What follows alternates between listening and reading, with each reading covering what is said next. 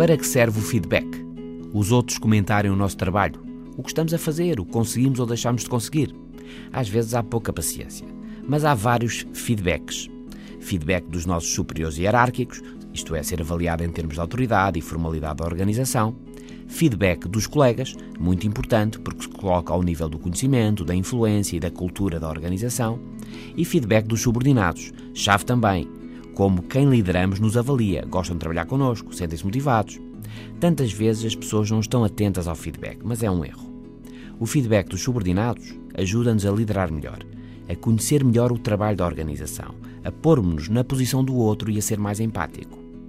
Também o feedback dos colegas, não tendo autoridade específica, é importante, porque somos confrontados com outras perspectivas. Aliás, com perspectivas que só outros, porque não estão na nossa posição, podem de facto ter pode ser uma espécie de consultoria de borla. É importante ganhar conhecimento para melhorar.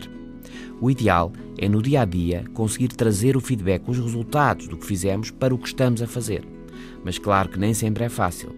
No desporto, por exemplo, os resultados são o próprio feedback.